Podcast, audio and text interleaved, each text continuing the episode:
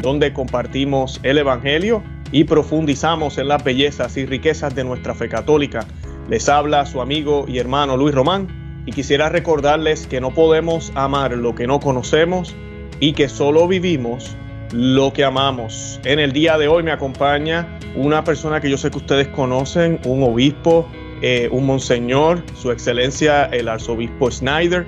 Y hoy vamos a estar hablando dos temas que eh, sabemos que hemos estado hablando recientemente. Vamos a estar hablando del motus propio tradiciones custodes y vamos a estar hablando de la pregunta de si los católicos tienen como opción, eh, si es necesario, asistir a la fraternidad de San Pío X, a las misas de la fraternidad de San Pío X. Eso es lo que vamos a estar hablando en el día de hoy. Antes de comenzar, yo quiero darle la bienvenida al Monseñor Snyder. Monseñor Snyder, ¿cómo está? Bienvenido al programa. Gracias. No sabe el honor que es para mí tenerlo aquí y pues eh, y para nosotros, para la audiencia, lo queremos mucho, siempre lo tenemos en nuestras oraciones. Y pues hablando de oraciones, nos gustaría comenzar con una oración y sería un honor si usted la pudiera dirigir, por favor. En nomine Patris et Filii et Spiritus Sancti. Amen. Amen. Pater noster, qui es in celis, sanctificetur nomen tuum, adveniat regnum tuum, fiat voluntas tua sicut in cielo et in terra. Panem nostrum quotidianum da nobis hodie et dimite nobis debita nostra sicut et nos dimitimus debitoribus nostris et ne nos inducas in tentationem sed libera nos a malo. Amen. Ave maria gratia plena dominus tecum benedicta tui mulieribus, et benedictus fructus ventris tui, Iesus. Sancta Maria, Mater Dei, ora pro nobis peccatoribus, nunc et in hora mortis nostre. Amen. Gloria Patri et Filio et Spiritui Sancto, sicut erat in principio et nunc et semper, et in saecula saeculorum. Amen. In nomine Patris et Filii et Spiritus Sancti. Amén. Amén. Gracias, su, excelencia. Eh, bueno, yo quisiera comenzar con, con, el motus propio, tradiciones custodes. Eh, ha sido mucho lo que se ha hablado. Y la primera pregunta que yo quisiera hacerle, su excelencia, es, ¿qué es lo bueno y lo malo de estas nuevas normas o reglas promulgadas por el Papa Francisco? Lo bueno que resulta de las normas del nuevo motu propio del Papa Francisco es que la misa tradicional se ha vuelto aún más conocida.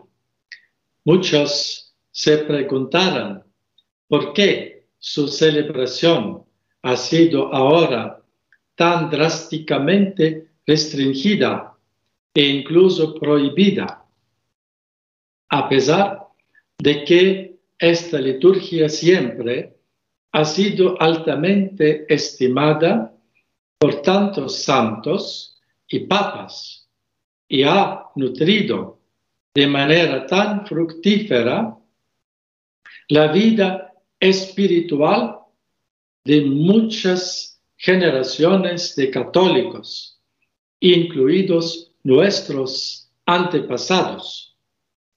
Hay que señalar de nuevo y en profundidad que la introducción de la nueva misa por parte del Papa Pablo VI y el nuevo motu propio de Papa Francisco son una ruptura con una tradición de la Iglesia que se remonta no solo a siglos, sino también a milenios. Es evidente para todos que no, no hay una continuidad entre la nueva misa y la misa tradicional, sino una ruptura. Una ruptura de un tamaño tan radical, con una tradición litúrgica centenaria de la Iglesia romana no fue hecha ni aprobada por ninguno de los papas antes de Pablo VI. Uno prohíbe solo lo que es intrínsecamente malo o dañino para la fe y la vida espiritual de los fieles. Los hechos de los siglos pasados y de la experiencia actual de tantos fieles, sacerdotes jóvenes e incluso la juventud muestran claramente que la misa tradicional es un gran tesoro teológico, litúrgico y espiritual de la Iglesia. El nuevo modo propio del Papa Francisco tampoco puede refutar estos hechos. Este documento pone el dedo en la llaga en la vida de la Iglesia hoy, obligando a todos a examinar con toda honestidad las verdaderas razones del contraste entre estas dos formas litúrgicas. Así es, así es. Gracias, Su Excelencia. Eh, le quería hacer la siguiente pregunta que es obligada. ¿Cuál será el impacto para la Fraternidad Sacerdotal San Pedro y otros grupos cuya misión es promover la forma antigua de la misa? Sin duda, será muy difícil para la Fraternidad de San Pedro y las demás comunidades que tienen como su propio carisma promover la misa tradicional, el nuevo moto propio del Papa Francisco ha colocado a estas comunidades en una situación intrínsecamente contradictoria. La misa tradicional es esa forma litúrgica para la cual estas comunidades fueron especialmente establecidas por la Iglesia. Al mismo tiempo, sin embargo, el Papa Francisco declara que la forma tradicional de la misa no es una expresión de la lex orandi de la Iglesia romana, porque el Papa afirma que la misa de Pablo VI es la única forma de la lex orandi de la Iglesia romana. Entonces, ¿qué forma de lex orandi celebra la fraternidad de San Pedro y las otras comunidades establecidas anteriormente por la Comisión Pontificia Ecclesia Dei, ¿qué forma? Hay que decir entonces que la misa tradicional es una forma litúrgica condenada a la extinción, sobre todo porque el Papa Francisco decreta en su motu propio y en la carta acompañadora que en el futuro no se podrían más elegir nuevos grupos o lugares para celebración de la misa tradicional. El Papa Francisco también dice que todos los fieles que ahora asisten a la misa tradicional deberían con el tiempo ser llevados a asistir a la nueva misa. Uno de los objetivos del nuevo motu propio es dar tiempo a estos fieles para volver al nuevo rito. Por tanto, la situación psicológica de la fraternidad de San Pedro y de otras comunidades afines se puede comparar en cierto sentido con la situación de aquellas personas que han sido condenadas a muerte, pero que tienen que esperar quizás unos años a la ejecución de la sentencia porque no le han comunicado la hora exacta de la muerte. En Estados Unidos esta situación se llama Death Row, el corredor de la muerte, donde los reclusos esperan ser ejecutados. Sin embargo, esta situación no debe desanimar a estas comunidades. ¿Por qué?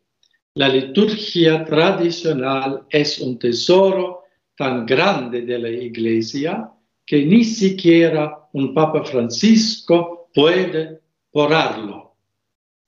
Este pontificado no es eterno y Dios intervendrá y luego la fraternidad de San Pedro y comunidades afines y cada vez más sacerdotes volverán a celebrar la misa tradicional en plena libertad y ella volverá a ser la forma predominante de la liturgia de la Santa Madre Iglesia. En este caso, de este modo propio, el Papa Francisco no hizo la cuenta con Dios. Sí, sí, muy lamentable. Eh, ahora, hablando de eso, muchas personas temen que en las diócesis ya no se celebre la misa tradicional y han preguntado por la fraternidad de San Pío X. ¿Cuál es el estatus de la fraternidad de San Pío X? ¿Están en comunión con Roma? La fraternidad de San Pío X no está en cisma, ya que reconoce todos los dogmas sobre la primacía papal y reconoce también el Papa reinante actual. La Fraternidad San Pío X aún no cuenta con el reconocimiento canónico de la Santa Sede. Sin embargo, se puede decir que la fraternidad tiene un reconocimiento parcialmente canónico porque los sacerdotes de la fraternidad obtuvieron del Papa Francisco la facultad ordinaria para escuchar confesiones y la Santa Sede hizo posible que los sacerdotes de la fraternidad puedan recibir la facultad del párroco o del obispo local para asistir canónicamente a los matrimonios. El estatuto canónico aún no regularizado de la Fraternidad San Pío X se debe no en primer lugar a la desobediencia o obstinación de la fraternidad, sino a la extraordinaria crisis de la Iglesia, que tiene sus raíces en algunas formulaciones doctrinales muy ambiguas de algunos documentos del Concilio Vaticano II, de algunos otros documentos postconciliares y tiene sus raíces especialmente en la promoción del relativismo doctrinal por parte de la propia Santa Sede a través de reuniones, eventos y documentos interreligiosos y ecuménicos que suelen contener serias ambigüedades doctrinales. Además, la situación de la fraternidad San Pío X se debe también a la existencia de Novus Ordo que es un problema serio en sí mismo, ya que esta forma ordinaria oficial de la misa contiene elementos ambiguos y protestantizantes, como por ejemplo las nuevas oraciones del ofertorio y la segunda plegaria eucarística. ¿Y qué opina usted, Su Excelencia, de la Sociedad de San Pío X? ¿Usted tiene simpatía por sus posiciones? En general, mi impresión es positiva. Cuando yo visité la Fraternidad San Pío X a nombre de la Santa Sede, traté a sacerdotes y a seminaristas que eran personas normales, equilibradas, me recibieron como un obispo con respeto. Vi hasta una fotografía del Papa Francisco colgada en la pared. En la sacristía había inscripciones con el nombre del Papa Francisco y del obispo diocesano local. Creo que la mayoría de la gente no podría imaginar que la fraternidad San Pío X tuviera esas cosas en sus sacristías, ni un cuadro del Papa Francisco colgado en la pared de las casas que visité. Un peligro, pero, de la fraternidad San Pío X es que con el tiempo puede generar un espíritu de autosuficiencia eclesiástica y una especie de mentalidad de gueto. Les sugerí que pidiesen a la Santa Sede el reconocimiento canónico. Procuré no emplear la palabra reconciliación, sino que les hablé más bien de reconocimiento, asegurándoles, ustedes tienen derecho a ser reconocidos por la Iglesia, porque están formando sacerdotes, predicando y enseñando el catecismo y celebrando los sacramentos tal como la Iglesia siempre lo ha hecho. Creo que la fraternidad San Pío X puede ser de gran ayuda y hacer un aporte constructivo con respecto de algunos puntos controvertidos de los textos del Concilio Vaticano II, que llevan casi 60 años bajo discusión. Todos somos conscientes de que hay unas cuantas expresiones del concilio que se deben aclarar. Puede que en algunas posiciones la fraternidad San X sea demasiado parcial, como también ella tiene que reconocer que la mayor parte de los textos del concilio están en continuidad doctrinal con el magisterio previo sin embargo, en última instancia, el magisterio de la Iglesia tiene que aclarar de una manera convincente los puntos controvertidos de algunas expresiones que aparecen en los textos del concilio. Incluso necesario, tal vez, enmiendas y correcciones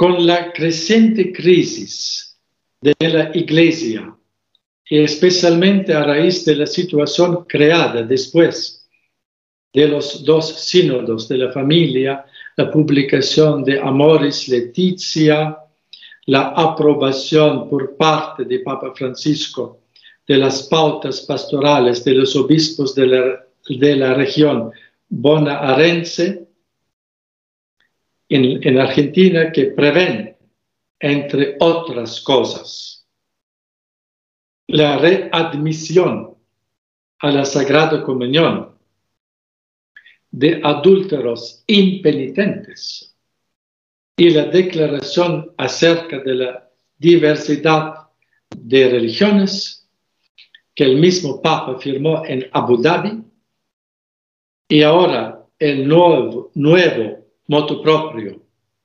tradiciones custodes, que trágicamente suprime en la verdad la misa tradicional, me doy cuenta de que hay que tomar mucho más en serio los argumentos de la fraternidad de San Pío X. Definitivamente, Su Excelencia. Eh, a los que nos ven, los, nos ven, voy a compartir un enlace de un programa que hicimos ya con el obispo Schneider, en el cual hablamos del Vaticano II para que puedan obtener un poco más de detalle sobre eso. Ahora, hablando de la fidelidad de la Fraternidad de San Pío X, eh, le quiero hacer la pregunta. ¿La Fraternidad de San Pío X ofrece misas, las misas por el Papa Francisco o son sedebecantes?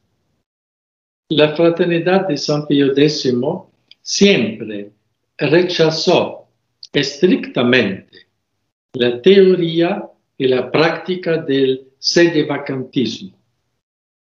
El arzobispo Marcel Lefebvre se mostró intransigente aquí. La fraternidad menciona en el canon de la misa el nombre del Papa reinante actual y el nombre del obispo de la diócesis donde se celebra la misa. La Fraternidad San Pío X además reza pública y solemnemente por el Papa reinante, como por ejemplo en la oración en canto gregoriano, oremos pro pontifice nostro Francisco Excelente. Vuestra Excelencia, usted ha sido uno de los eclesiásticos enviados por el Vaticano a visitar los seminarios prioratos de la Fraternidad de San Pío X. ¿Qué soluciones cree que son posibles para resolver su posición, su situación? En el transcurso de muchos años de negociaciones con la Fraternidad San Pío X, la Santa Sede había propuesto la forma canónica de una prelatura personal. E incluso se elaboró una propuesta para el estatuto de dicha prelatura. Esta forma canónica es una especie de diócesis personal a nivel mundial en la que el prelado es un obispo designado por el Papa a partir de una lista de candidatos hecha por la Fraternidad San Pío X. Como con cualquier diócesis, también una prelatura personal puede solicitar uno o más obispos auxiliares, si es necesario para el establecimiento de tal prelatura, la Santa Sede lamentablemente hizo demandas excesivas a la fraternidad San Pío X, a saber que la fraternidad reconozca que todo el Concilio Vaticano II es parte de la tradición de la Iglesia y que la nueva misa es legítima, es decir, que la nueva misa es buena. Pero, según las propias palabras de Papa Juan 23, el Concilio Vaticano II tiene la característica específica de no presentar sus propias nuevas doctrinas vinculantes, sino más bien explicar solamente las verdades inmutables en un nuevo método, de una manera nueva. Cito el Papa Juan 23. Él dice, la tarea principal de este concilio no es la discusión de este o aquel tema de la doctrina fundamental de la Iglesia. Una cosa es la substancia de las antiguas, de la antigua doctrina, del depositum fidei, y otra cosa es la manera de formular su expresión. Y de ello ha de tenerse gran cuenta ateniéndose a las normas y exigencias de un magisterio de carácter predominantemente pastoral. Fin citación, palabras de Papa Juan XXIII en su discurso en la solemne apertura del concilio. La Santa Sede comete el gran error de dar al método, a la pastoral, el carácter casi dogmático. ¿Por qué? Exige que la fraternidad de San Pío X acepte el nuevo método, la pastoral del concilio, como requisito indispensable. El mismo Papa Pablo VI dijo, citación, hay quien se pregunta cuál es la autoridad, la calificación teológica que el concilio quiso atribuir a sus enseñanzas, sabiendo que ha evitado dar definiciones dogmáticas solemnes, empleando, no empleando la infalibilidad del magisterio eclesiástico. Y la respuesta la conocen quienes recuerdan la declaración conciliar del 1964 que dice, dado el carácter pastoral del concilio, el concilio evitó pronunciar de manera extraordinaria dogmas dotados de la nota de infalibilidad. Palabras de Papa Pablo VI en la alocución en la audiencia general de 12 de enero de 1966. Para una perfecta unidad y comunión con la Iglesia, la Iglesia no ha exigido generalmente la aceptación de declaraciones de carácter pastoral como requisito previo e indispensable. En el pasado la Iglesia se ha contentado con presentar una profesión fidei detallada que se refería a aquellos puntos específicos de la fe y de la práctica de los sacramentos que eran presentados por el magisterio solemne y definitivamente. Exacto. Ahora, para beneficio de la, de la audiencia, Su Excelencia, ¿cuáles son algunas de las objeciones de la Fraternidad de San Pío X contra los documentos y reformas postconciliares ¿Son válidas estas objeciones?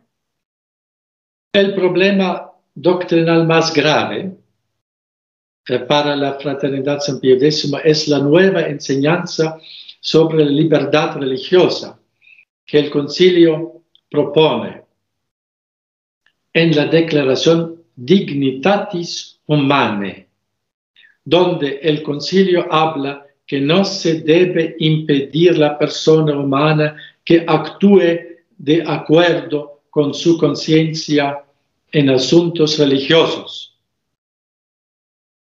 Esta afirmación es verdadera, pero cuando se refiere a los católicos, porque la fe católica es la única fe verdadera.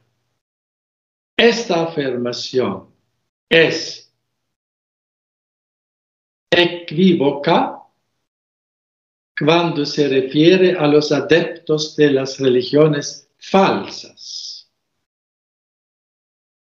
Entonces, por ejemplo, si la conciencia de alguien le dice que debe seguir su religión, que le pide que blasfema Jesucristo, se le debe impedir que lo haga. No debemos confundir el dominio del ser y del actuar. El libre albedrío está en el dominio del ser. La libertad de acción está en el dominio del actuar. Y en este dominio de actuar se encuentra, se encuentre el bien y el mal, el verdadero y el erróneo, el falso. La persona humana pierde su dignidad en proporción a su adherencia al error y al mal. Tal es la enseñanza constante del magisterio, por ejemplo, en la encíclica Immortale Dei del Papa León XIII, quien dice, citación, si la inteligencia se adhiere a las ideas falsas, si la voluntad elige el mal y se adhiere a él, ni una ni otra alcanza su perfección. Ambos pierden su dignidad nativa y se corrompen. Por lo que no es lícito sacar a la luz exponer a los ojos de los hombres lo que es contrario a la virtud y a la verdad, y mucho menos poner esta licencia bajo la tutela de la protección de las leyes. Fin citación de Papa León XIII.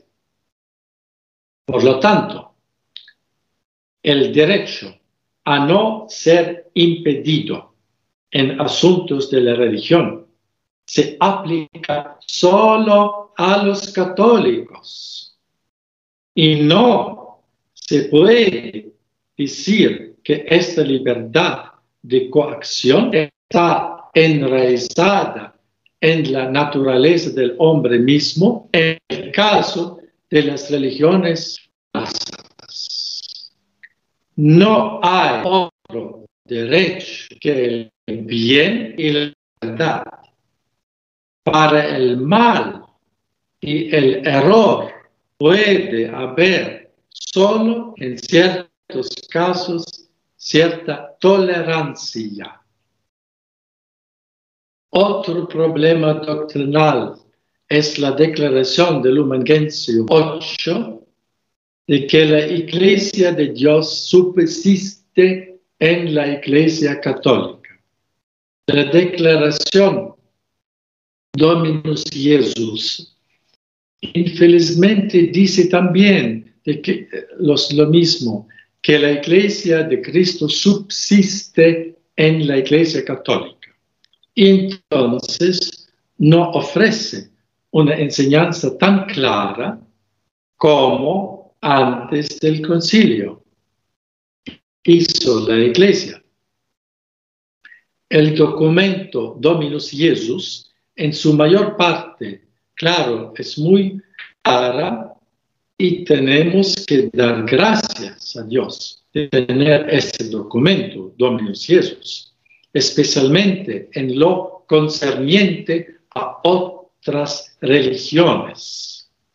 Sin embargo, la afirmación de que la iglesia de Jesucristo subsiste en la iglesia católica, que dice Lumen Gentium, es insuficiente. Esta afirmación no está directamente equivocada, pero es insuficiente. Sería mucho más claro afirmar, por ejemplo, que la única iglesia de Cristo es la iglesia católica. Y solo en ella se ha realizado, existe la totalidad de todas las verdades y todos los medios de salvación de la iglesia de Cristo. Incluso ahora muchos obispos afirman que puedes continuar siendo musulmán o luterano, protestante. Estas afirmaciones promueven el relativismo en el sentido de que cada religión es relativa, incluyendo la religión católica. Ciertamente estamos debilitando también con esta expresión que la Iglesia de Cristo subsiste en la Iglesia Católica, debilitando la doctrina de la extra Iglesia nulla salus. Otro problema es la afirmación del Human Gentium 16, que dice que los musulmanes adoran junto con los otros católicos al Dios único. Este teológicamente una afirmación altamente ambigua. Que nosotros como católicos adoremos con los musulmanes al Dios único no es cierto. No adoramos como ellos en el acto de adoración nos siempre adoramos a la Santísima Trinidad. No adoramos nosotros simplemente al Dios único, sino a la Trinidad de modo sobrenatural, consciente, Padre, Hijo, Espíritu Santo. Cuando adoran los musulmanes, no adoran con la fe sobrenatural. Hasta nuestro acto de adoración es radicalmente diferente del acto de adoración de un musulmán. Es distinto precisamente porque nosotros nos dirigimos a Dios y le adoramos como hijos constituidos en la inefable dignidad de la adopción filial divina. Y hacemos esto con la fe sobrenatural. Sin embargo, los musulmanes no tienen una fe sobrenatural. Repito, ellos tienen un conocimiento solo natural de Dios. El Corán no es la revelación de Dios, sino una especie de anti-revelación de Dios. Porque el Corán niega expresamente la revelación divina de la encarnación, de la divinidad eterna del Hijo de Dios, niega el sacrificio redentor de Cristo en la cruz y por, y por ende niega la verdad de Dios, la suma Trindad. Esta afirmación ambigua del concilio debe ser corregida. esta declaración no es infalible y no fue la intención del concilio que fuera entendida como infalible. De alguna manera podemos aceptar la afirmación del Human pero luego nos toca dar una explicación exhaustiva. Por supuesto, cuando alguien adora sinceramente a Dios Creador único y, por supuesto que la mayoría de los musulmanes sencillos hacen así, adoran a Dios con un acto de culto natural basado en el conocimiento natural de Dios Creador, todos los no cristianos, todas las personas no bautizadas, incluido un musulmán, pueden adorar a Dios único, creador desde el conocimiento natural de la existencia de Dios. Lo hacen con un acto natural de adoración al mismo Dios que nosotros católicos adoramos siempre con acto esencialmente distinto y diferente, con un acto sobrenatural pero estos son dos actos de adoración esencialmente distintos. El uno es un acto de conocimiento natural y el otro es un acto de fe sobrenatural. Problemas doctrinales mencionados en algunas declaraciones del concilio se pueden resumir en el hecho de que proporciona un, avance, una relativización de la verdad inmutable de la fe sobre la unicidad y la exclusividad del camino de la salvación traído por nuestro Señor Jesucristo, su única iglesia, que es la iglesia católica. Las mencionadas declaraciones del concilio no pretendían ser declaraciones definitivas del magisterio, sino formas solamente pastorales de explicar la verdad de la fe. Las formas pastorales de explicación no son intrínsecamente infalibles y ciertamente ellas puedan corregirse más adelante después de una discusión y un examen exhaustivos. Excelente, gracias Su Excelencia por esa aclaración entre lo que es pastoral y, dogma, ¿verdad? O doctrinal.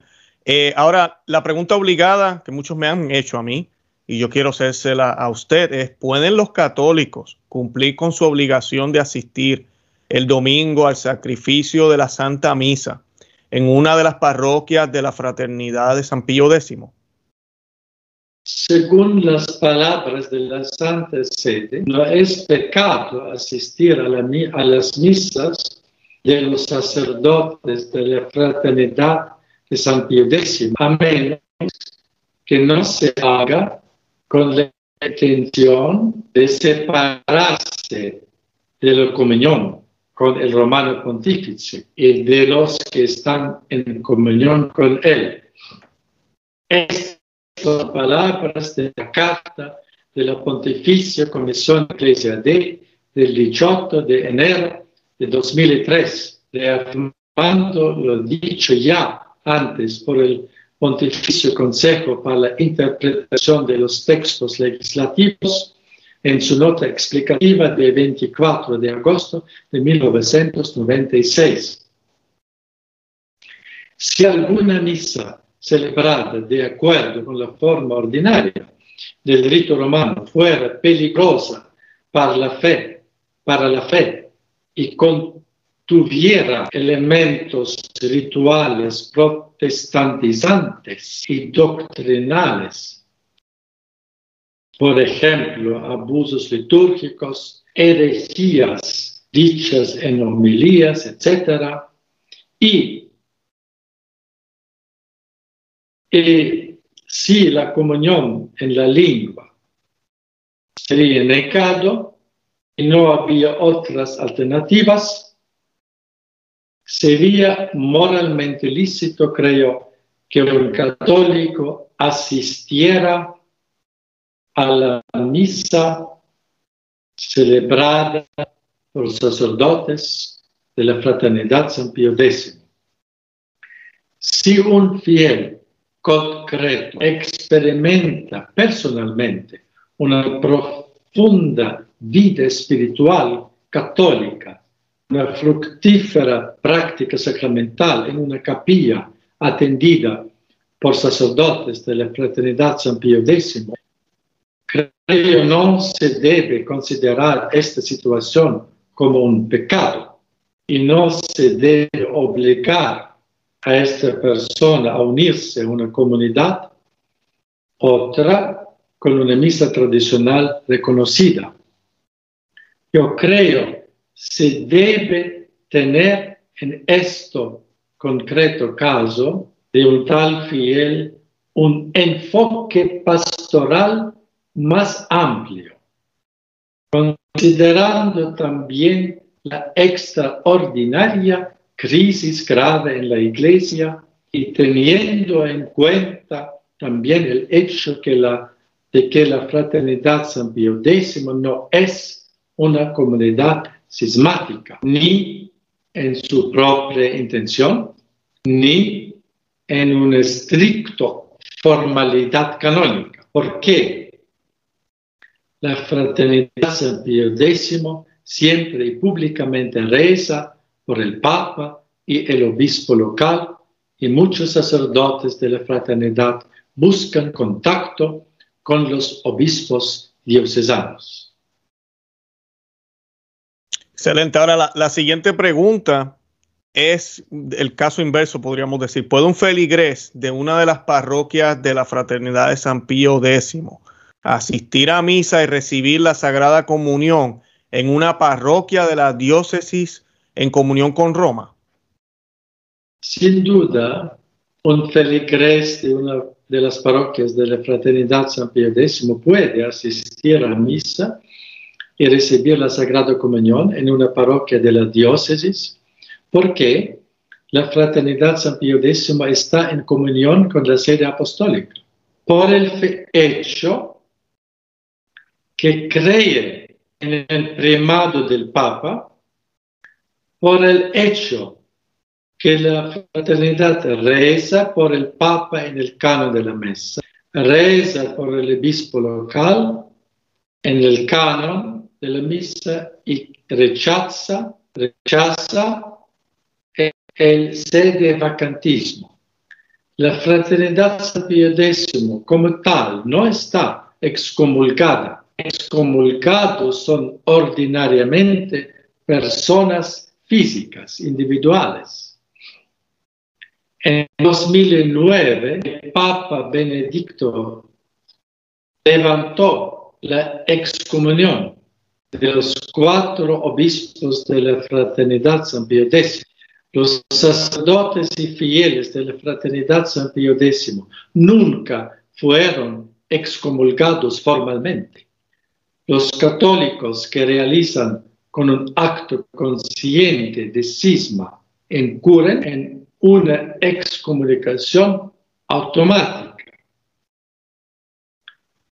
El cismático está eligiendo mediante un acto consciente y deliberado separarse de la iglesia rechazando el Papa eh, el cuerpo de la iglesia, los bispos y otros fieles. Pero los sacerdotes y los fieles de la fraternidad San Pío X no tienen esta actitud y no han emitido conscientemente un tal acto de rechazo del Papa y del obispo local. En una ocasión yo me encontré con un grupo de familias del apostolado de la Fraternidad San Pío X, los padres me contaron que sus hijos rezaban el rosario por el Papa Francisco y por el obispo local. ¿Cómo se pueden calificar semejantes actitudes y comportamientos cismáticos? Claro, claro. Ahora, hace un par de años también, y sé que usted ya habló un poco de esto, pero hace un par de años el Papa Francisco amplió la posibilidad para los fieles de confesarse en penitencia sacramental con los sacerdotes de la Fraternidad San Pío X, más allá de los límites del año de la misericordia. ¿Le parece esto una decisión importante? Muy importante, claro. Estas facultades que el Papa Francisco otorgó a la Fraternidad San Pío X son sin duda un paso importante hacia la normalización de la situación eclesiástica y canónica de la fraternidad. Se puede esperar que sigan otros pasos por parte de la Santa Sede. Creo que sería necesario que la Santa Sede otorgue a los sacerdotes de la fraternidad San Pío X el permiso para celebrar legítimamente también la Santa Misa. Sería un gesto de verdadera solicitud pastoral por el bien espiritual de los numerosos fieles que asisten a las misas celebradas por los sacerdotes de la fraternidad. Si estos fieles pueden recibir válida y legítimamente el sacramento de la confesión de los sacerdotes de la fraternidad San Pío X, ¿por qué les debe negar a los mismos fieles asistir legítimamente también a la Santa Misa del mismo sacerdote que legítimamente les impartió por poder pontificio la absolución sacramental, creo que el futuro nos mostrará siempre más que la obra que fundó Marcel Lefebvre hace más de 50 años fue una obra importante de la divina providencia, sobre todo para la preservación de la liturgia de la Santa Misa y de la fe de todos los tiempos. Amén. Gracias, Su Excelencia. De verdad que sí. Por, primero por aceptar la invitación, por el tiempo. Era un tema que la audiencia estaba pidiendo. Las dudas yo creo que han sido aclaradas. Y pues eh, de verdad que le agradecemos el tiempo. Sabemos que está bien ocupado usted allá con su arquidiócesis en Kazajstán, creo que se dice. Eh, y pues le deseamos lo mejor. Estamos orando mucho por usted y por obispos fieles como usted. Ya han salido más, han aumentado un poco y sé que usted ha sido medio de inspiración para otros obispos, para simplemente decir la verdad católica con mucho respeto, que es lo más que yo admiro de usted, con mucho respeto y fidelidad a la iglesia. Así que de verdad que, gracias una vez más por la invitación. Si no hay nada más que añadir, yo quisiera pedirle la bendición para la audiencia y para mí, y con eso terminaríamos el programa. Muchas gracias por su fidelidad a la fe católica y a todos los fieles que asisten a su programa.